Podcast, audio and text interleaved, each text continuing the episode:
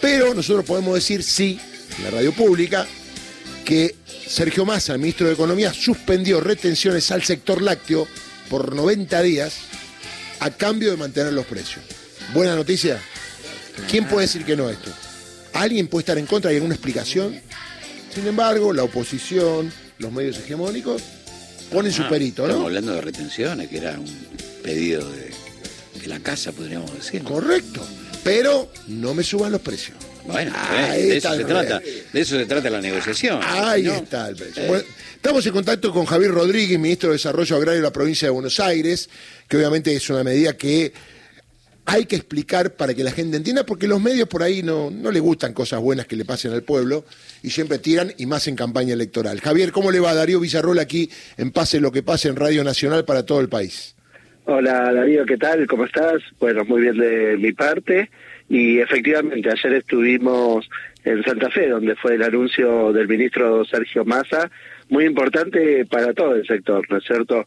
Por un lado, esto que señalaban en cuanto a los derechos de exportación, también la continuidad y la ampliación en un 20% del programa Impulso Tambero un programa que tiene que ver con la condición climática, con la sequía que, que se estuvo dando, Claro. que si bien climáticamente uno puede decir que este, se está dejando atrás la sequía, eh, es cierto que las condiciones productivas todavía no terminan de, este, de recomponerse, ¿no es cierto? Por eso la decisión tan importante de continuar con este acompañamiento eh, y, y bueno, un poco este, retomando parte de lo que señalabas, este, la verdad que la primera observación también con respecto a este programa es que este programa Impulso Tambero es un programa que ya venía este, desde antes. Y en todo caso lo que se está decidiendo es, por un lado, la ampliación, por otro lado, su, su continuidad en el tiempo. Sí, además el tambero hace tiempo que venía quejándose, no lo digo ahora por la sequía, sino antes, por el tema de que los grandes tambos se quedaban con los tamberitos, por llamarlo de alguna manera, ¿no? Eh, ¿Esto se arregló? ¿Cómo, cómo está esa situación del, del pequeño tambero, no? Bueno, eh, la verdad que nosotros desde el inicio de la gestión, ya en diciembre del 19, este, pusimos mucho énfasis en la Claro. situación de los tambos y sobre todo de los tambos este, más pequeños, porque se venía de una etapa muy fuerte del 2015 al 2019 de cierre de, de tambos. Eh, con distintas acciones este, se ha logrado contener, revertir esa, esa situación, que también se expresó en los números generales, ¿no es cierto? Este, la producción láctea entre 2015 y 2019 cayó un 14,2%, Claro. Resultado de un conjunto de acciones, ¿no es cierto? De caída del consumo interno, por caída del adquisitivo, de problemas también productivos con el sector, y por supuesto que eso impactó en los tambos más pequeños y en los tambos medianos. En estos años eh, se ha dado una recuperación importante de la producción en el orden del 12%. Bueno, y este año de sequía, este, uno lo que tiene que, señalar es que pese a la condición de sequía, los niveles de producción este, están siendo similares a los del año pasado y por lo tanto eh, considerar mayores que, este, que los que se dieron en el 2019. La leche, el pan, eh, elementos básicos no, no deben faltar. Y siempre se habla del producto que sale del tambo y llega a la góndola y está totalmente sobreactuado, por permitirme alguna expresión. Digo, ¿esto también va a ser controlado a la hora de que la gente pueda acceder a un precio de un tambo que saca la leche por poca plata y después cuando se la quieren dar al público está totalmente inflado eso?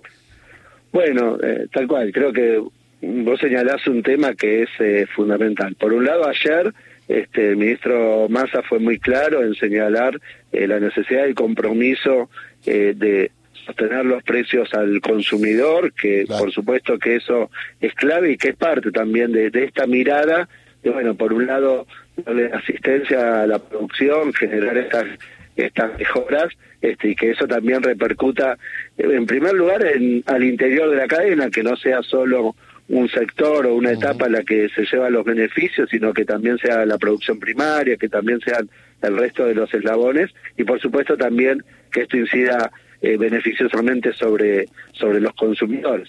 Nosotros desde la provincia venimos trabajando mucho en acercar consumidor a productor, es decir, generar mecanismos más directos de comercialización, que sobre todo lo utilizan las pymes, las cooperativas, porque nos parece que es fundamental y es estructural, ¿no es cierto? En nuestros distintos programas como eh, mercados bonaerenses, nosotros lo que observamos es que cuando se acorta esa cadena, el precio termina siendo un promedio entre un 20 y un 25% eh, más barato, ¿no es cierto?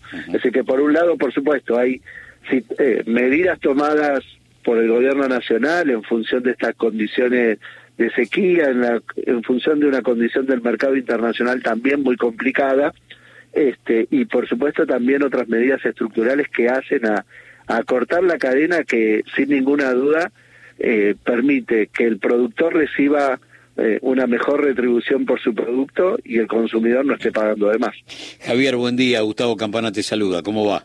¿Qué tal, Gustavo? Eh, me preocupan dos cosas. ¿Cómo se puede lograr la efectividad de un acuerdo de esta naturaleza cuando hay una empresa, no, no voy a decir con el monopolio del sector, porque no es así técnicamente, pero con una posición tan dominante frente al resto, que el tipo eh, se siente con tanto poder que pone reglas de juego o que, o que intenta este, mano a mano con, con el Estado poner reglas de juego como si tuviera el mismo poder del Estado-Nación. Y por, otro, por otra parte, uno va a la cadena de costo de esos, de esos lácteos, los quesos, por ejemplo, y daría la sensación que, que, uno entra a comprarlo en un supermercado de Arabia Saudita, ¿no? Donde no están ni las pasturas fértiles de la pampa húmeda, ni, ni tenemos la cantidad de, de ganado vacuno que supimos tener durante toda nuestra historia, y el precio de, esa, este, de esos productos, parecería que tenemos una cadena de costos establecido en dólares, que, lo que estamos haciendo es comprando productos este, importados eh, y tienen que ver con nosotros mismos. Eh, ¿cómo, ¿Cómo se puede afrontar esas dos preocupaciones? El carácter de la posición dominante de, de, una empresa sobre el sector y después en la cadena de costos uno encuentra situaciones que parecen irreales, ¿no? Bueno, tal cual. Sobre el primer tema, en primer lugar, ayer estaban presentes los representantes de, este, de todas las industrias, incluidas este, las, las empresas que tienen la mayor participación del, del mercado, este, y tomaron este compromiso, ¿no? Eh, por supuesto que eso hay que darle un seguimiento, una continuidad, eh, que bueno, para que se efectivice. Creo que es fundamental, creo que está expresado, que en la mesa en ese sentido se planteó de, de, esta, de esta manera. Eh, nosotros siempre planteamos, por supuesto, eh, la importancia de fortalecer el entramado de, industrias y de productores, pymes y cooperativas. Este, me parece que eso es algo estructural que, que por supuesto que lleva este más tiempo, que no es una cuestión coyuntural, pero que nosotros venimos trabajando en la provincia muy fuerte con estas con estas canales de comercialización que ha permitido en el último tiempo que muchas pymes también crecieran y llegaron este, de otras maneras, ¿no es cierto? A veces con sus canales de comercialización eh, a veces con estos programas que nosotros planteamos desde, desde el gobierno de la provincia de Buenos Aires, este, y a veces, bueno, combinando eh, distintos canales. Pero creo que por supuesto que hay que trabajar porque hace la competencia, hace al precio final al consumidor. Nosotros recién decíamos este, este desafío de, de acortar esa cadena entre productor y consumidor y por supuesto también que no haya ninguna etapa, ningún eslabón este, que en función de tener un poder de, de monopolio pueda apropiarse este, de mucho más que, que lo que pueda ser una ganancia razonable, ¿no es cierto?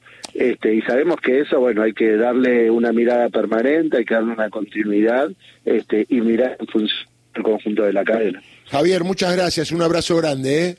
Bueno, muchas gracias a... Javier Rodríguez, ministro de Desarrollo Agrario de la provincia de Buenos Aires.